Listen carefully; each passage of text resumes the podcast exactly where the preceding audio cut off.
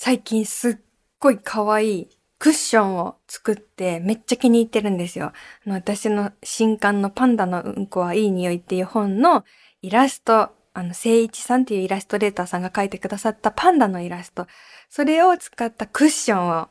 作ってお家に置いてるんですけど、それがむちゃくちゃ可愛くて、本当にいいなって思ってるんだけど、ふと思ったことがあって、クッションを渡してくる人ってどういうつもりなんだろうって思ったんですね。ちょっと思い当たるとこありません？クッション、例えば友達の家に行きます。で、ソファーに座ります。そしたら、はいってこう自然にクッション渡してくる人いません？わかりません？なんかこのシチュエーション。ドラマとかでもあるような気がするんですけど、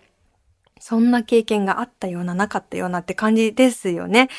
これどういう意味なんだろうって、ふと思って、はいこれ、抱きしめていいよっていうことですか？その、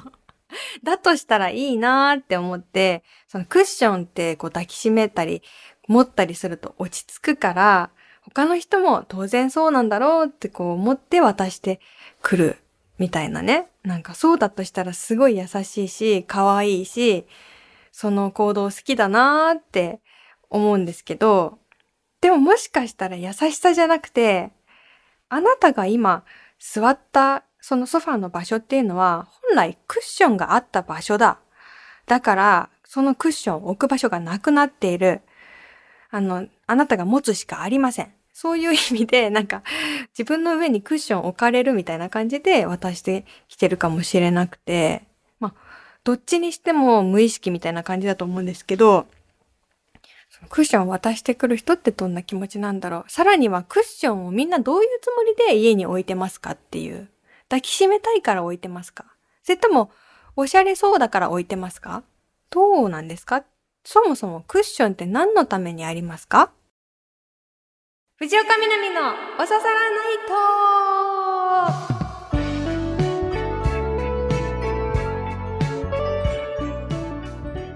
さん、やっほー、藤岡みなみです。今週もポッドキャストオリジナルでお送りしていきます。ハッシュタグは番組本編と同じおささらナイトをつけてつぶやいてください。タイムフリーの方も見てるので、よかったらつぶやいてください。はい、というわけで、今週の本編のメールテーマは、おささら文化祭ということで、皆さんからね、文化祭のメールを募集してたんですけど、秋なのでね、引き続き文化祭の話、思い出をしていきたいと思うんですけど、実はね、あの、一個あるんだよ、話したい話が。これまた大学生の時の話なんですけど、大学生の文化祭といえば何ですか？大学生の文化祭にはミスコンがあるんですね。まあ高校でもやってるとこはあるかもしれないですけど、ミスコン、まあミスターコンテストもあるし、ミスコンテストもあるんだけど、まあ、今の時代、今の自分の価値観から考えると、まあ、そういうコンテスト自体ちょっとどうなんだろうっていう気持ちももちろんある。なんか、まあ、これはその実際にミス〇〇みたいなものに輝いた当事者も少しそう感じているかもしれないけど、その、ルッキズムとかいろんなことを考えると賛否両論あるかもしれないんですけど、当時私が大学生の時ですね、今から12年前とか2年生の時の話を今からするので、それは14年前、15年前ぐらいなんですけど、その当時は本当にほとんどの人がミスコンというもの自体疑うこともなく、もう高齢化していたというか、うん、だったんですね。開催されていて、まあもちろんその、実は中身をちゃんと見ると外見だけじゃなくて、その候補になった5人は半年ぐらい、こうみんな一緒に活動して、こういろんな人前でのこう振る舞い方とかアピールの仕方、特技とかいろんな魅力を見せた上でふさわしい人が選ばれるっていうことなので必ずしもなんか外見だけで選んでキーっていうあのイベントでもないんですけど、なんか本当にね、それに出てる人たちって多彩で、なんか楽器ができたり、ダンスができたり、英語ができたり、もう本当にすごい人ばっかりなんですね。だから、まあ、ちゃんとどんなものかっていうのを知ると、決してただ美人が選ばれてるだけではないっていうこともわかるんですけど、あの、もう一つは、ちょっとした就活の登竜門みたいな、そういう一面もあるんですね。うん。なんか私は大学生の時、まあ、なんか報道系のキャスターみたいなものにもすごく憧れていたし、まあそれは母の影響で、うちの母はね、そういうのになりたいって思っていた放送部の学生だったらしくて、だから自分もそういうのちょっと興味があるなって思っていたし、あとはまあなんか広告代理店とかコピーライターになってみたいと思ってそういう本を読んでみたりとか、新聞記者もかっこいいとかなんかもういわゆるマスコミに興味がある普通の大学生だったんですけど、その当時。だから、そういうマスコミに興味がある自分としては、その就活のまあ、登竜門というか、学生が主催するイベントなんだけど、半分ちょっとその外部に開かれてるというか、なんかそういうマスコミとのつながりもできそうに見える、そういうイベントだったんですね。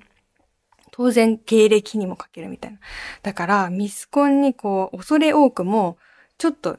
気になるみたいな気持ちを抱いていたんです、当時。本当に恥ずかしいけど。だから、ああいうのに出られる人は、まあいいなーっていうふうに見てたんですね。ただ自分からこう言い出すものではないっていう、そこは思ってたから、その暗黙の空気もありますし、もちろん自信は全くないので、まあ縁はないだろうっていうふうに思ってたんです。憧れつつも縁はないだろうって思ってたんですよ。それでね、芸能活動をこう再開するほんの少し前の話ですかね。で、そしたら、なんかサークルの後輩とかが、ちょうどそのミスコンの募集が始まったぐらいの時期に、なんか後輩が、え、みなみさん出てくださいよ、絶対とか言って言ってくれて、めちゃくちゃ言ってくれて、で、その時に私はすごい嬉しい、嬉しすぎて、ええー、みたいな、恥ずかしいね。本当になんかまんざらでもないみたいなさ、感じのさ、反応してさ。でも、ずうずうしいくらいじゃないとこの先生きていけないのかもっていうのは、まあ思って、まあ恥ずかしいけれども、ずうずうしいぐらいでチャンスをつかもうという気持ちでもう本当にバカ、エントリーしちゃったんですね。エントリーというか、応募したんですね。すごいドキドキしながら、どうしようとか思って、あの、待っていて、まあなんか書類を書かなきゃいけないから、ちょっといいところで写真を撮ってもらったりとかね、したりね。あとダイエットもしたりね。服装も、それまではボロ切れみたいな服を着てたんですね。高円寺の古着屋さんで買った。しかも色は絶対ベージュっていう、なんか、あの、スナフキンみたいななんか女砂付近みたいな格好をして、あの、歩いて学校に通ってたんですけど、なんかそれもやめて、若干キャンキャンみたいな感じに寄せたりとかして、もうそれをしてる時点で本当になんかめちゃくちゃブレてるというか、まあ恥ずかしいんだけど、それで待ってたんですね。なんか応募して。そしたら、書類選考と面接は結構同時でみんな一応面接はしてもらえるみたいな感じだったのかな確か何段階も選考があって、それで5人選ばれて、その5人が候補になりましたよってことで半年間活動して文化祭で結局そのミスの人と準ミスの人が選ばれるみたいな感じなんだけど、その5人にするまでの選考にも何段階か過程があって、で、私はものすごい初期というか、一番最初のふるいで当たり前に落ちまして、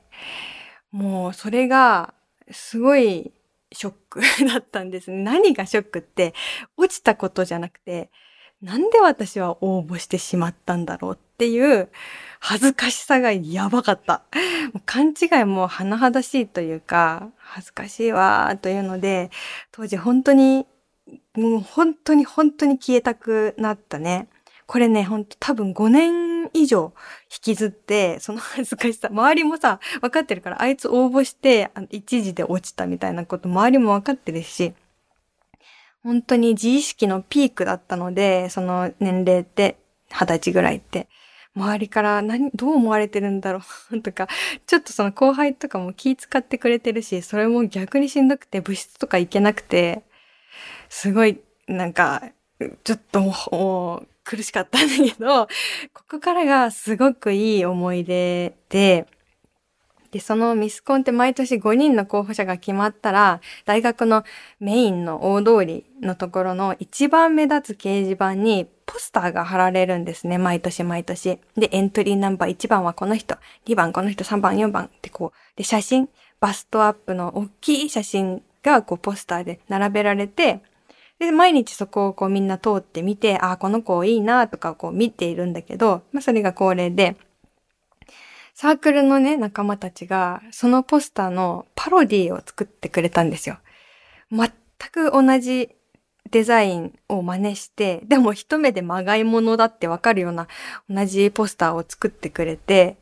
で、あの、うちのサークルの中の5人を、なんかエントリーナンバー1、2、3、4、5、私を含めた5人の写真を本物のミスコンのポスターの隣にバーンって貼って、で、その5人の中には男の先輩が女装した写真とかも載せて、まあこれを聞くと何が面白いんだって多分リスナーの方は思うと思うんですけど、まあ、内輪の目というか、当時の大学生だった自分たちからしたらそれすごい面白かったんですね。もう喋っててこれ何が面白いんだって感じはあるんだけど、もうデカデカと本物のミスコンのポスターの隣に同じデザインのまがいもので私が乗ってるやつを貼ったの。もうな、結構長い間。もうね、それもすごい恥ずかしいんだけど、もう焼けっぱちな気持ちで、だって一次選考で落ちたのに、隣に自分の顔写真貼るなんてものすごい公開処刑なんだけど、それが逆にむっちゃ救われたなって思うんですよね。ネタにしてもらえて嬉しかったし、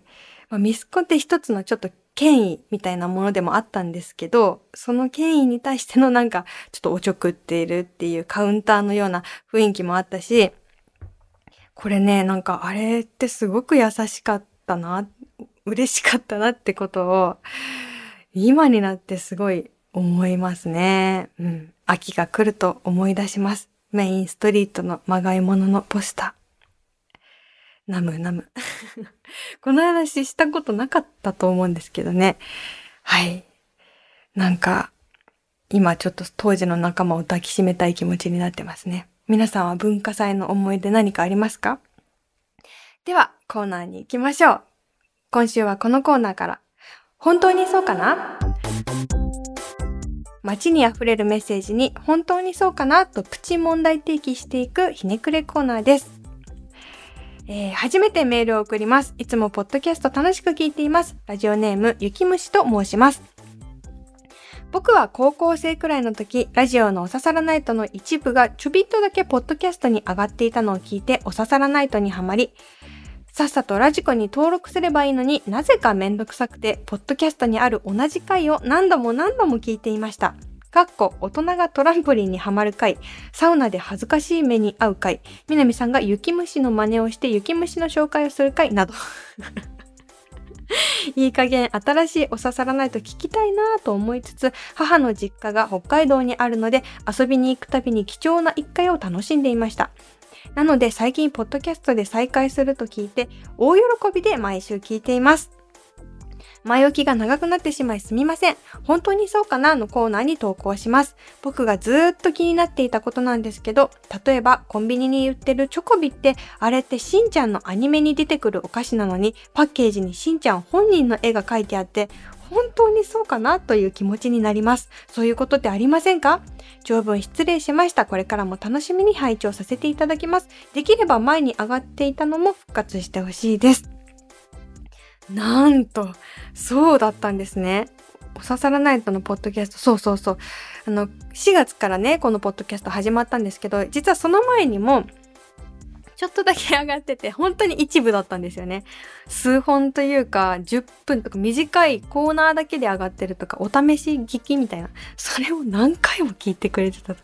これもまた恥ずかしいけど嬉しい。でもこのメールをいただくまで、そんな人がいるって思いもしてなかった うんなんかやっぱり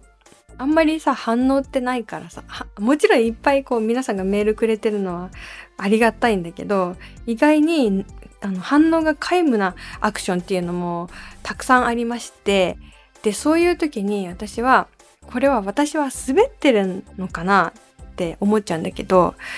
あのそんなことないって心で信じてるのよ。そのサイレント大好きな人がいると思って、サイレント大好きっていうのは大好きだけどあえて大好きとは言わないっていう人、サイレント大好きっていう人たちがいっぱいいるって信じて何か反応がない時でも、あの、滑っていないってこう思い込むっていうテクニック、テクニックでも何でもない、あるんだけど、ほら、だからやっぱり、いた。ありがとうございます。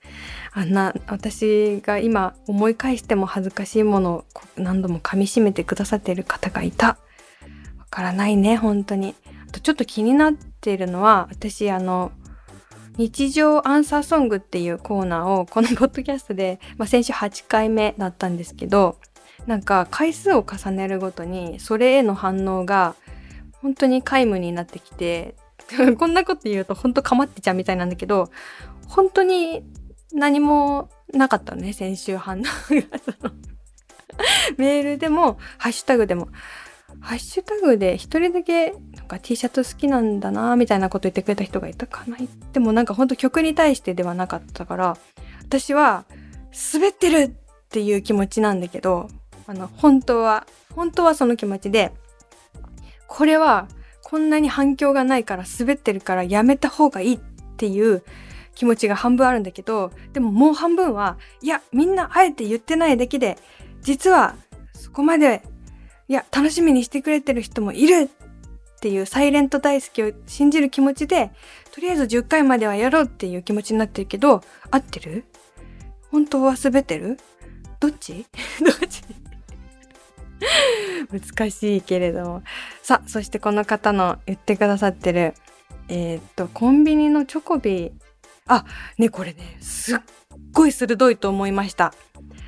わかります？クレヨンしんちゃんに出てくるね。クレヨンしんちゃん、その野原しんのすけが大好きなさ、お菓子、チョコビって言って、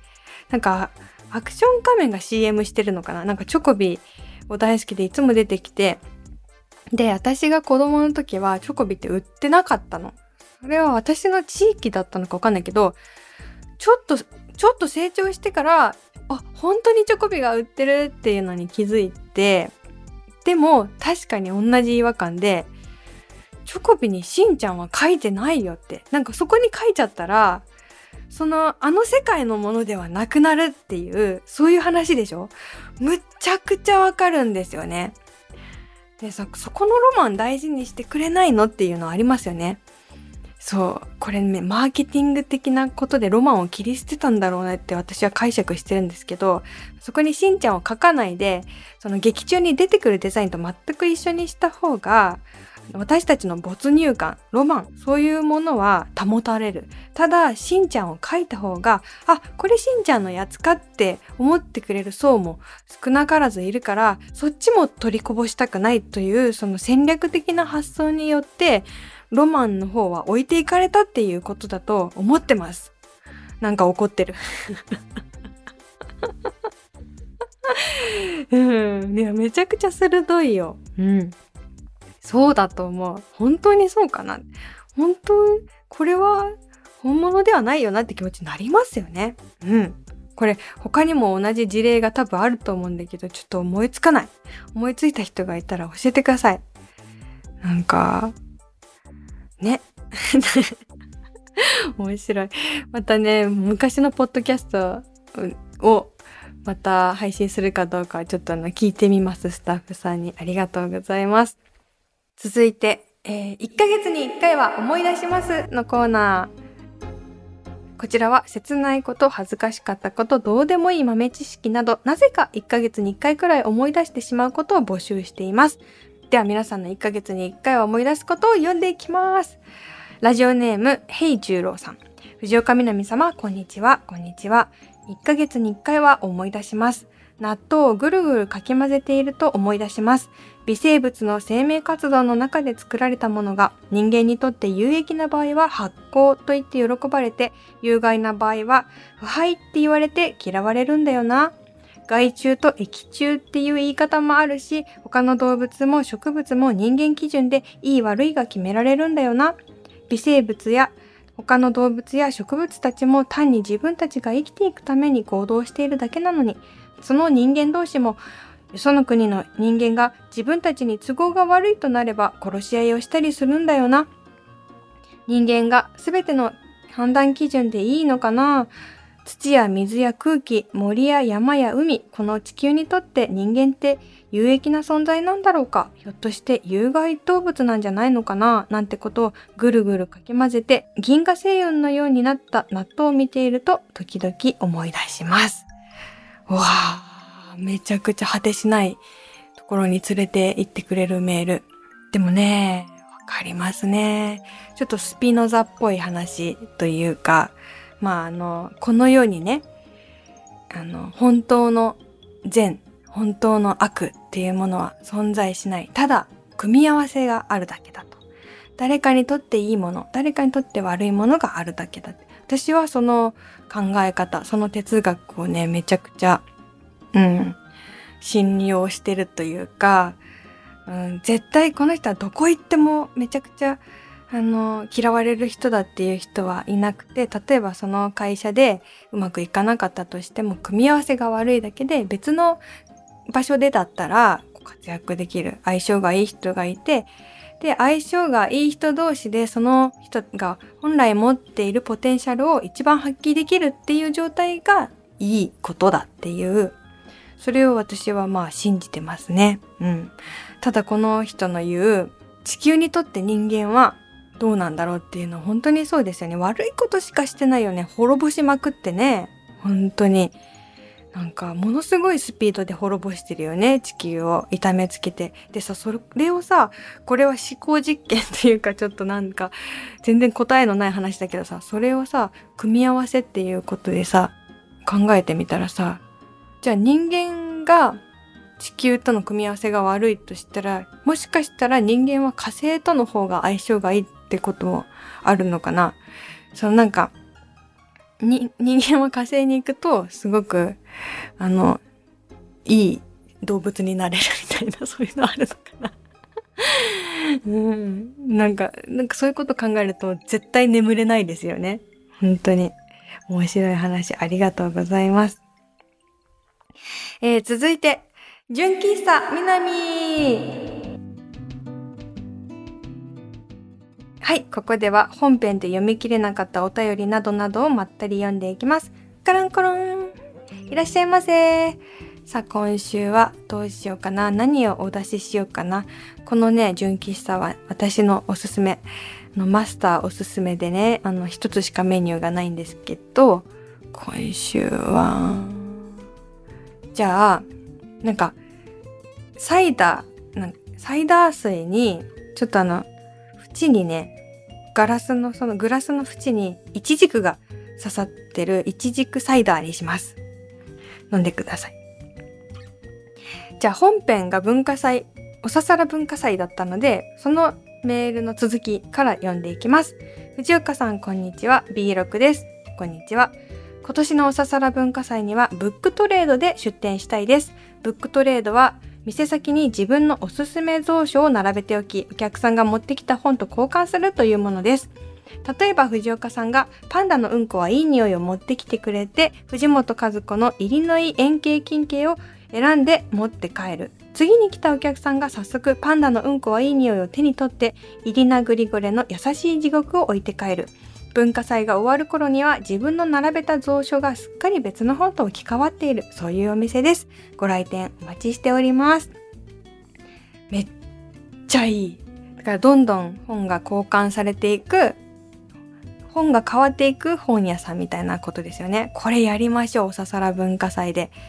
これね、実はね、経験があって、あの、友人の結婚式、すっごいおしゃれな結婚式に招いてもらったことがあるんですけど、そこでね、実際あったんですよ。その結婚式では皆さん一冊ずつ自分の好きな本を持ってきてくださいって言われていて、で、そこに一言書いたコメントカードと一緒に机の上に並べられて、持ってきた本以外の本を持って帰るっていうね、あの、ものだったんだけど、なんか良かったよ。うん、私な、あれな、何持って帰ってきたんだっ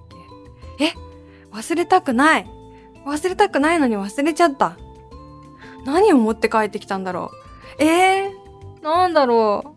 う。実家にあるとか？忘れ、うん。私は小川陽子さんの本を持っていったのような気が。いや違う。クラフトエビング紹介の本を持っていったのか。なと思うんですけど、ちょっと思い出したら言うね。なんか思い出したら言うねってさ、なんか友達に言ってる感じだよね、完全に。思い出したら言いますね。まあ、この方のメールに出てくる本もすごいセンスが良くて、なんか気が合いそうっていう感じをビシバシ感じて、ありがとうございます。えー、続いて、ラジオネーム、ビーズワックス A さん。藤岡みなみ様、こんにちは、こんにちは。おささら文化祭の出店は、お化け屋敷ではなく、藤岡みなみ屋敷をやりたいです。そこではパンダのうんこはいい匂いにちなんだ様々な体験ができます。まず入る前にパンダの着ぐるみに着替えてもらいます。そして南屋敷に突入です。最初の部屋ではこれからの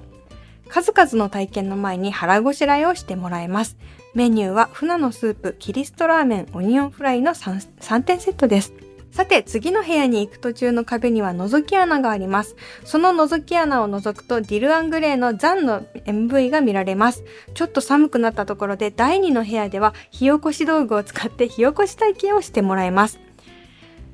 火起こしで体力を使ってお腹が空いたと思うので、第3の部屋では生ハムと甘いポーチドエッグ食べ放題の体験ができます。箸休めは空心菜のニンニク炒めです。お腹もいっぱいになったら第4の部屋では映画足りないをゆっくり鑑賞していただきます。様々な思い出や感情は持ち帰って心の中に大切にしまっておいてください。第5の部屋は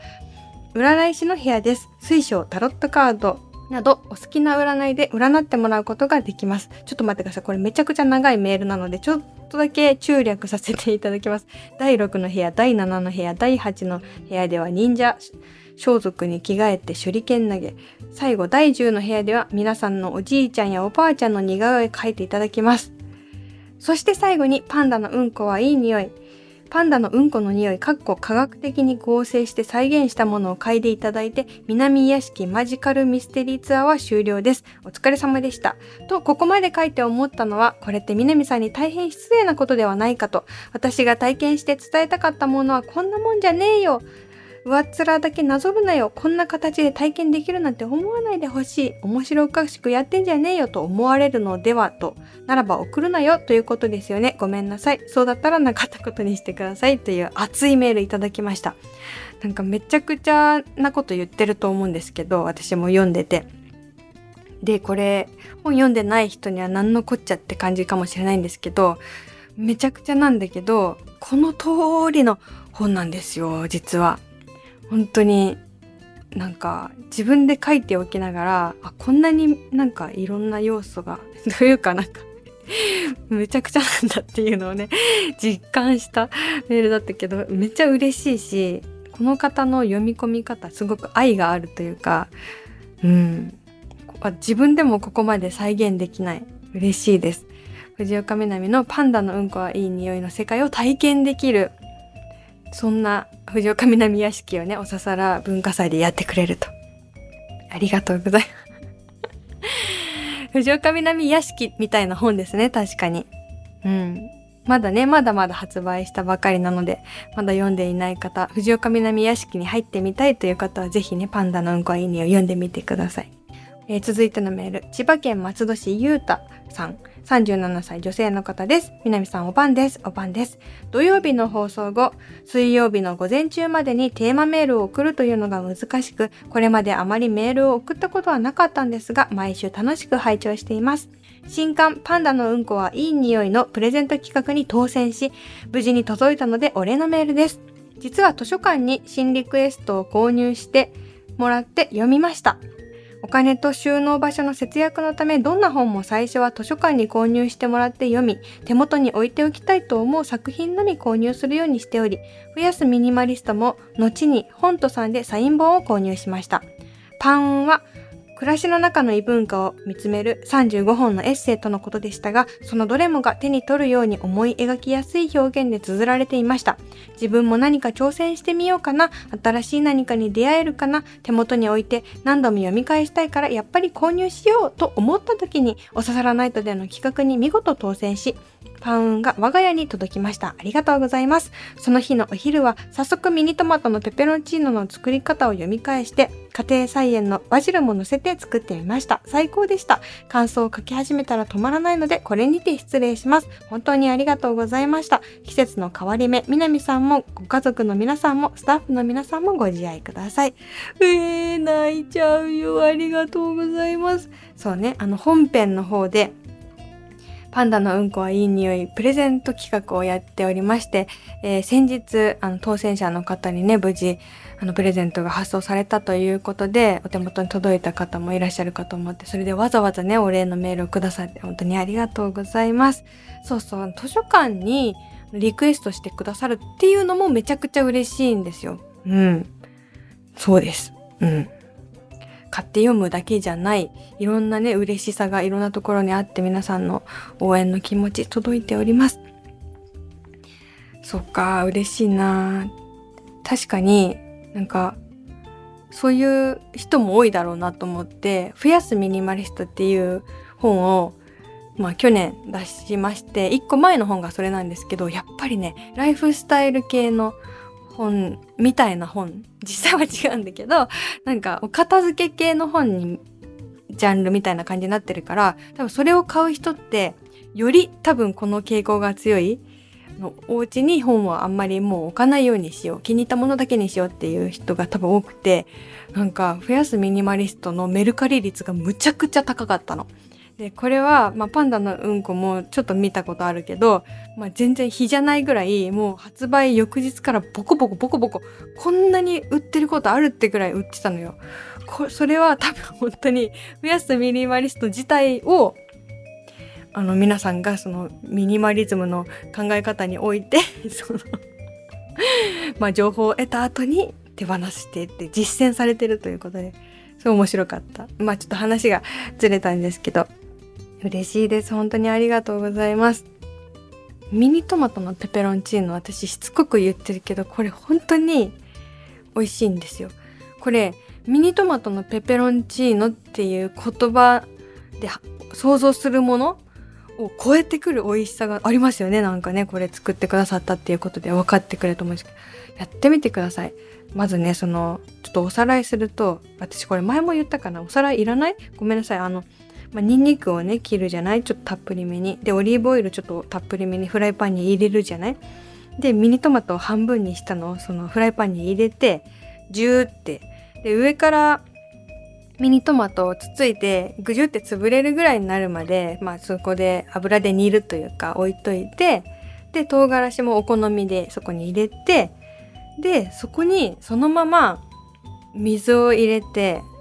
まあ500ミリぐらいかな。これ適当なんで、あれ、あんまりあれなんだけど。で、そこにそのままパスタを入れるんですよ。別でパスタ茹でないで。なんでかっていうと、パスタを茹でた時の汁が美味しいんだっていうのをパスタ屋さんが言ってたんですね。だから、茹で汁ももう全部食べる。で、茹でる時にそのソースも一緒に茹でてるから、パスタの中にその染み込むのトマトの旨味、ニンニクの旨味とかが。で、それで蒸発するぐらいまで茹でるんですね。だからもうほぼ測ってない。水も測ってないし、時間も測ってなくて、途中で水が足りないのに、なんかパスタまだ硬そうってなったら水ちょっと足すとか、そういうことをしつつ、で、塩も思ったより多めに入れて、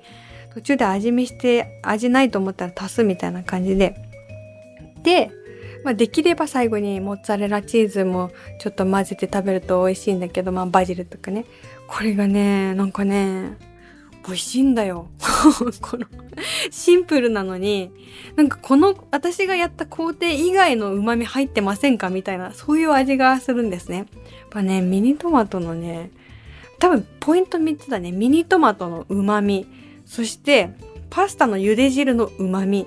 そしてその乳化ですね。乳化っていうのは油とさ、水分が一緒になった時に乳化するじゃない？それがもう一つのフライパンでやるからできちゃうっていうその3つが多分ポイントなのかなって推測するけどそれがなんかもうちょっとありえないぐらい美味しいんですよやってみてください